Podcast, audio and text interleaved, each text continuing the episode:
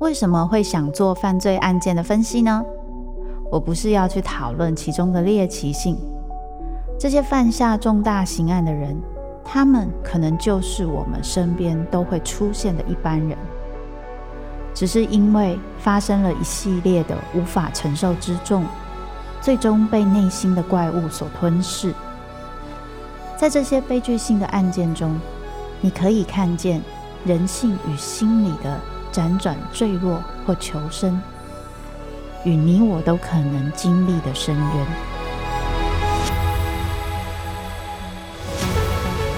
我是周慕姿，我的全新订阅节目《周慕姿读犯罪脚本》，被恶魔追逐的人，带你从心理学的角度探索人性的黑暗面。以及他们内心始终没说出口的挣扎。现在就到 Apple Podcast 以及静好听，搜寻周慕姿读犯罪脚本，被恶魔追逐的人。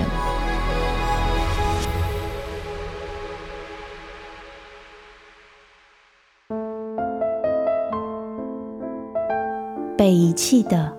寻找爱的，想回家的人。每个人生脚本背后，都有他没说出口的伤痕。周慕姿读灵魂脚本。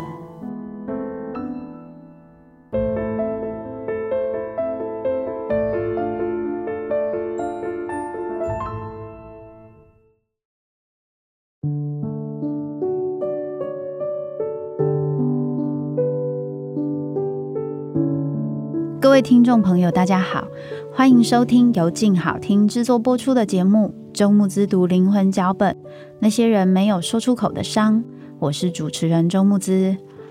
前面两集啊，我们有谈到了很多关于《神隐少女》里面可能有隐含的主题，谈到了关于分离焦虑，还有安全感、亲密感等等。那这一集呢，我想要再更就文本里面的角色，再就相关的主题去做一些讨论哦。一开始关于千寻的这一个名字，其实已经有很大的意义，因为千寻嘛，好像是要去找什么，以及后面他被汤婆婆改了名字，叫做千。这个重新定义的部分，其实是一个很重要的关键，那就是。千跟千寻，当然有一些人对于汤屋这些东西有一些理解的时候，大家会觉得说，诶，这其实好像是一个暗示，进入一个性交易跟女性被标价的那个感觉。因为千在日文是 sen，千寻是千寻。所以我们在看只是少一个字，可是其实在意义上是有很大的不同的。在这样子的过程中，也就是当你被丢进这个社会之后，开始被标价、被定义的时候，你要怎么自处的那个感觉，其实是很明显的。不过千寻反而是在成为千的这个过程中，找到了一些自己的力量。所以他最后把自己的名字找回来，这是一个非常具有象征的意义。但他在这过程中也遇到了许多人，同样的在追寻这些自我中，开始有一些迷失的状态。那白龙之前我们稍微有提过，大家在故事里面也有发现，他其实也是一个在找寻自己名字的人。但是因为他跟千寻有一个非常重要的关键，就是有情感的牵绊。所以你就发现了白龙的坏，虽然也是坏的，但是他好像并没有那么坏，他还保有一些人性，可以帮助千寻。这其实是一个很深的暗示。什么暗示？那就是当你真正有情感连结的时候，你就会保有对人的那一个慈悲心跟同理心，你就不会坏到哪里去。而当你有可以跟你情感连接的人的时候，你有人可以挂念，你知道有人会担心你，于是你跟这个世界的恨有时候就不会这么的明显，因为你还是有让你可以有个避风港的地方。可是当你今天跟这个世界没有连接的时候，你会非常非常的空虚。这个空虚会形成两种状态：向外或向内。那个空虚一定会带有一个愤怒，为什么会那么空虚呢？为什么没有人爱我呢？为什么我跟人都没有连结呢？这个愤怒会对外或对内表现。对外就是去攻击别人，或是愤怒，就是直接表现出来的愤怒；对内就是攻击自己，成为一个忧郁。而这一个对外跟对内的攻击，还有跟人没有连接的巨大空虚感，我们在一个角色里面非常清楚的看见，那就是无脸男。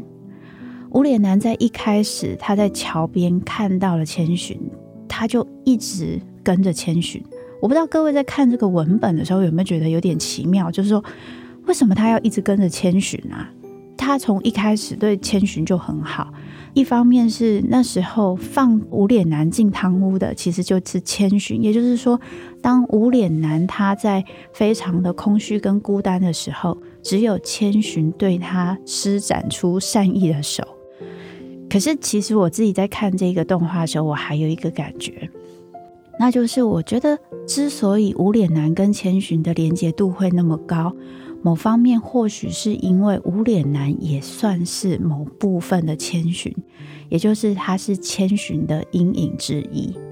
怎么说呢？因为你在看千寻一开始跟他父母坐着车要搬家的时候，他看起来是对什么东西都没有什么兴趣，然后好像觉得很空虚，然后他要离开那些他有关系的朋友，开始要去一个新的地方了。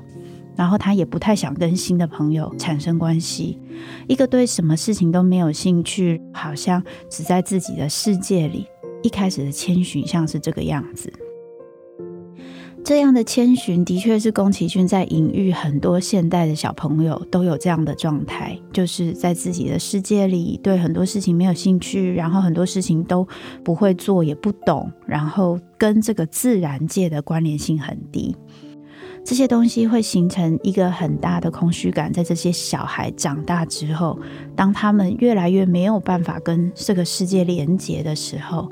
当他开始变得在人际关系中受挫，可是他又不知道怎么办的时候，因为爸爸妈妈很冷漠或者是很溺爱，都没有教他们的时候，这个空虚感要怎么办？他只能往电动玩具那些东西去找，对吧？可是。即使往那个方面去找，他还是有跟人连接的需求，他还是会想要建立亲密关系。这个巨大的空虚就形成了无脸男，而这个无脸男其实某部分也是千寻的阴影。在这一个无脸男存在的过程中，他一直在表现出一件事情，那就是我们上一集有提到的关于我们面对分离焦虑或是想要爱。的一个防卫机转就是讨好，大家有发现吧？他一开始拿着那个沐浴牌想要给千寻，然后呢，后来又拿了很多金子要给千寻，然后他用了好多方法假装自己很厉害，把自己膨胀，学会很多技巧，让别人觉得他很厉害，想要得到别人的注意，但是他最想要的终究还是千寻的爱。我在讲这个部分的时候，不知道大家有没有想到什么？也就是说，我们所要的那些物质的成就，还有那一些对外的名利的表现，有的时候都只是想要满足自己内心的空虚。而且这个空虚，其实是我希望我可以在一个地方知道有人可以爱我。但是当我不能确定的时候，我必须把自己的膨胀的很大很大，让别人觉得我很好，以此来得到爱。虽然那一个爱不是我真正想要的，或是我对自己的怀疑，使得我的心像是一个黑洞一样。这个爱一直进来，却永远填不满，或者是它永远都让我觉得这个是有条件的，或是一定要我是很有用的，或是我一定要那么好，别人才会爱我。于是，这样子的无脸男，他象征着一个巨大的空虚，所以他并没有自己的脸，也没有声音，他只能借由吞噬掉别人去得到自己的声音。但是，当他一直在讨好对方的时候，当我想要爱的时候，我一直去努力想要获得这个东西的时候，对方却一再的拒绝我，他不停的。离开我，想要去帮助别人，或者是他不想要回应我的爱的时候，我开始就会有一个巨大的挫折感跟失落感。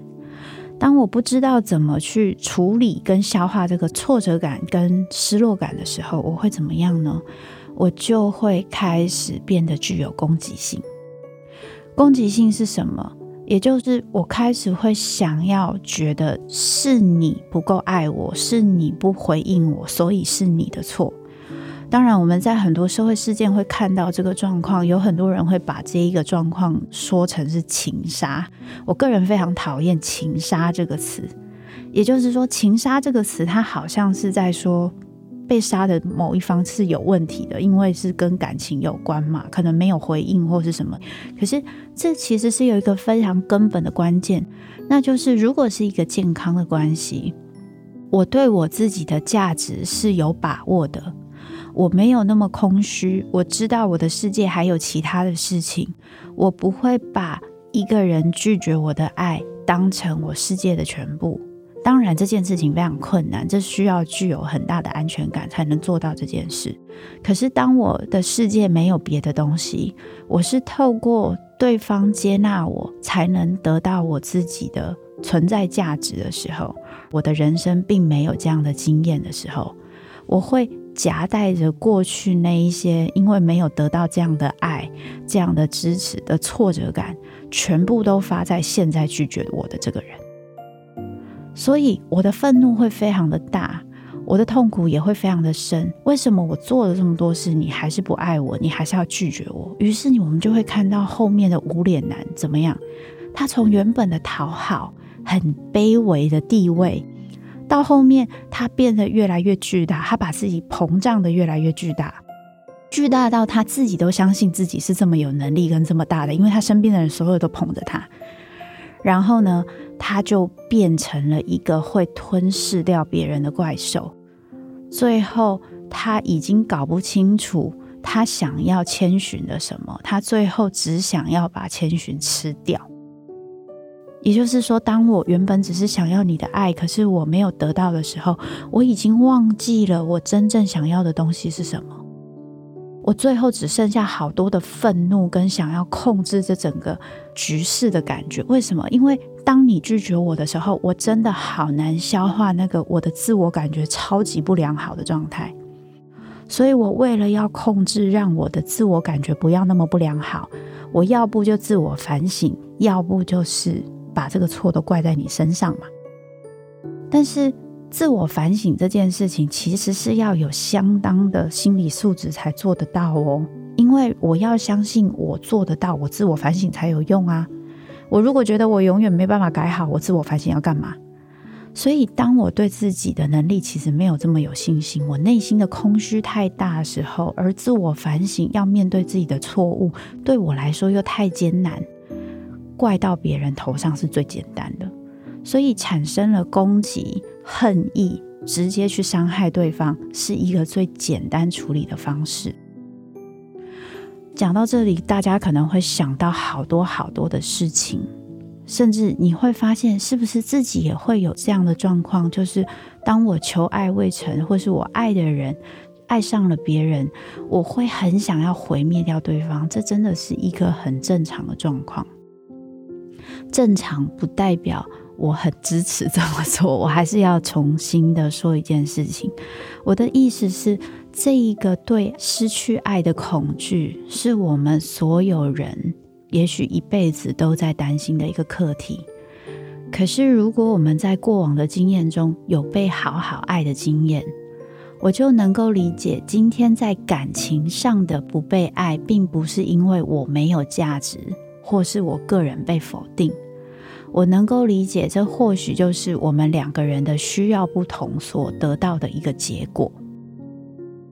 因为我跟你是平等的个体，我不是被抛弃的，我不是一个无力的、没有用的被抛弃的，不是，因为我们是平等的个体，只是你不爱我，那只有这样。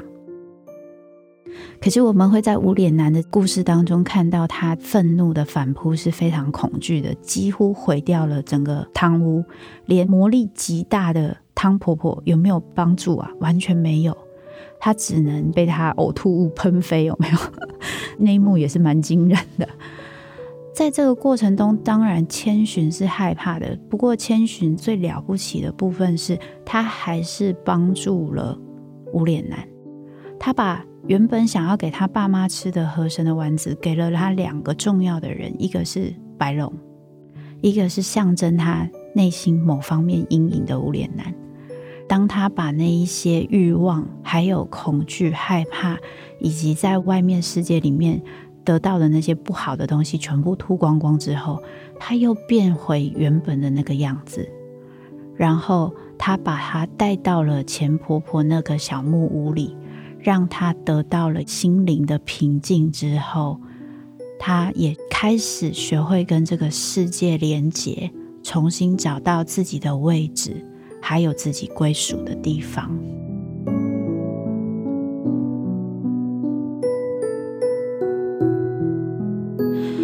我觉得这个是这个故事里面我觉得最美好的部分。他并不是把无脸男打成绝对的反。当他变成绝对的反派的时候，我们就没有办法理解为什么他会从原本那样变成现在这个样子。我们就没有办法预防，当这个社会、这个世界有这么多无脸男的时候，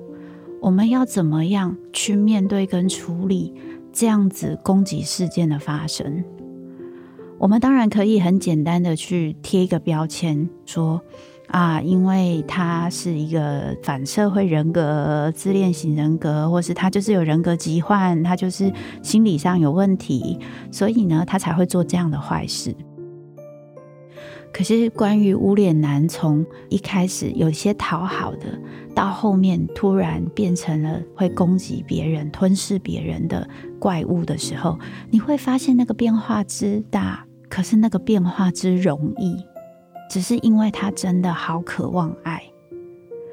如果我们没有发现这件事情对我们的影响，我们会很容易的去把这些人贴标签，觉得一定是好奇怪的人才会变成这个样子。如果我们没有办法理解这件事情，当我们出现这样的攻击性的时候，我们也不能理解。我们会下定决心要掩饰或是要压抑这个部分。当然，攻击别人是不好的。我不是说让自己不去攻击别人这件事情是不好的，不是这个意思哦。我的意思是，我们会觉得这样的自己很糟糕，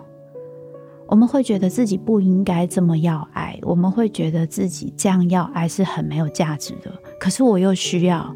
所以我就会变成有两个选择：一个选择是我一边在做着我很讨厌的事情，然后一边要着爱。我既觉得这样的自己很卑微，我又很讨厌，但是我就更需要爱。为什么？因为我不相信我自己是有价值的，我觉得我自己是不被爱的，所以只有去多要到爱，我才可以安抚内心的这个焦虑。所以我越讨厌我自己，我越需要爱；我越空虚，我越需要爱。当然，还会有另外一个选择。那就是我觉得我很需要爱，我很空虚，但是我最后选择了，我相信我这辈子都不会得到爱，所以我的需求、自我成就，还有可以感觉到自我感觉良好，都靠着工作的方式去得到这个需求，或是有些人是靠着药物啊，靠着酒啊，靠着买东西啊，靠着吃东西，甚至靠着性。很多很多的方式可以让我们不用真正去面对我需要爱的这件事情。可是当我走到这一步的时候，又会出现另外一个困难，我会成为一个越来越没有感觉的人。我会成为一个对于这个世界很冷漠，对于别人的心情不在意，什么恐怖的事情我都做得出来的人，就是在汤屋里面的白先生。白龙有另外一个身份，就是白先生。玲玲说他是一个会做很多很恐怖的事情，这种人有一个就够了。可是另一面的白龙是一个对千寻非常关心的人，但是他没有办法消化的是他找不到自己，然后在他遇到千寻之前，对于汤婆婆来说，他只是一个利用的工具。他没有跟任何人有爱的连接，他也没有有机会让别人了解他，所以他的冷漠跟无情，还有尽可能去做任何汤婆婆要他做的事情，就成为他活在这个世界上唯一的意义。直到他遇到了千寻，想起了那一个他曾经有爱、愿意帮助别人那一个比较真实的自己。所以，当我们要去面对这些关于跟别人的连接，还有关于自己对于爱的需求，真的非常的不容易。但是我还是觉得很棒的部分是，这些人不管是小少爷也好，无脸男也好，甚至白龙也好，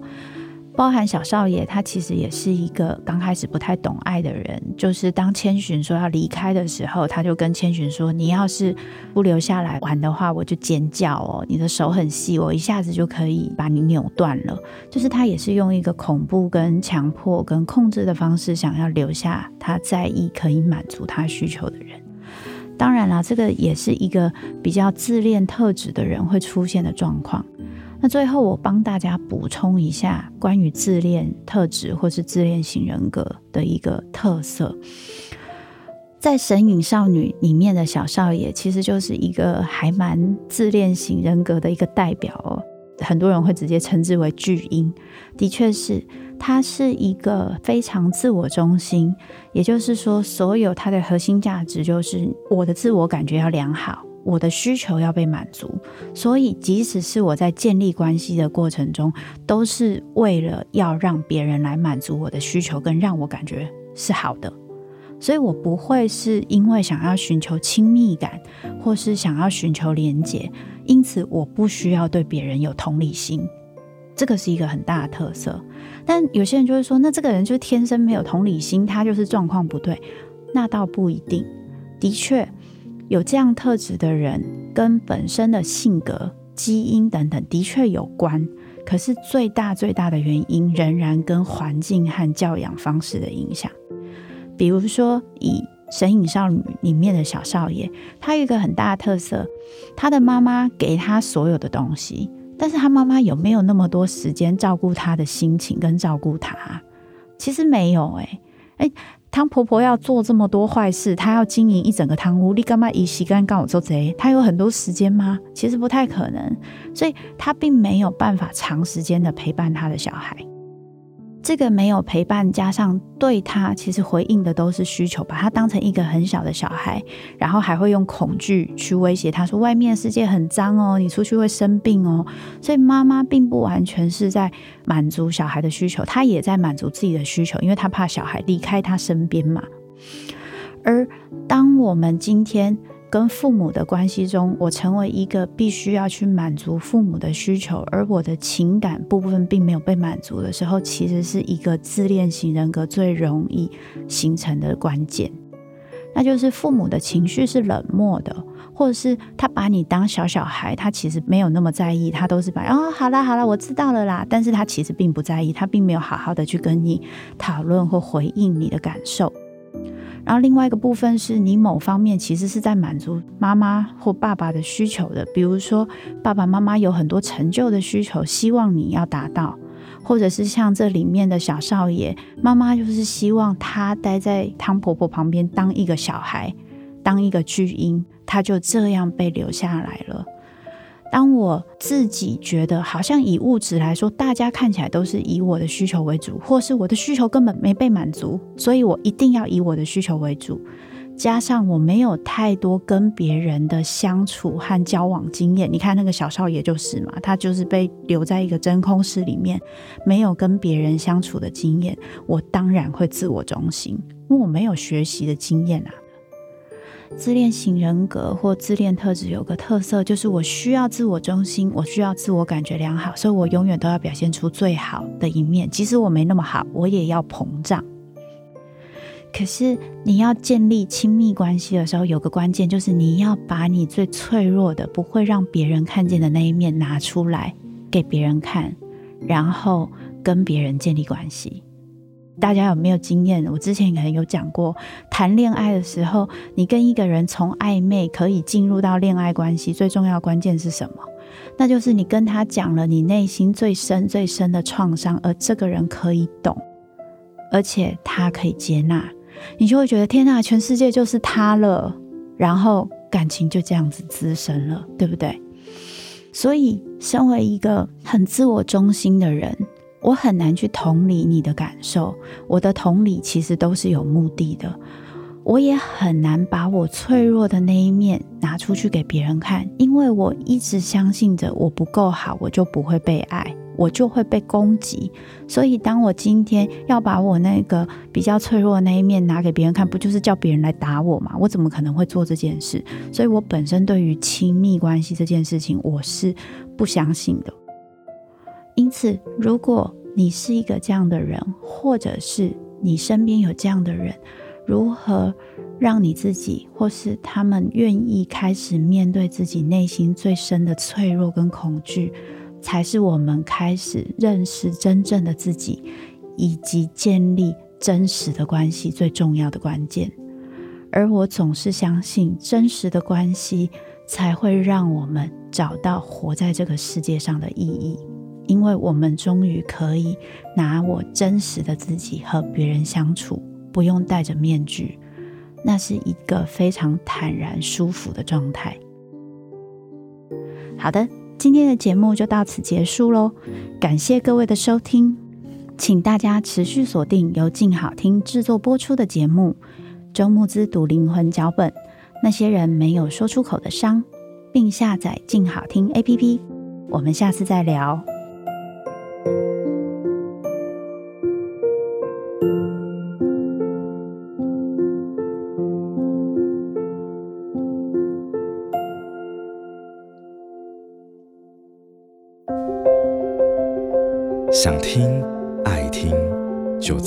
Sin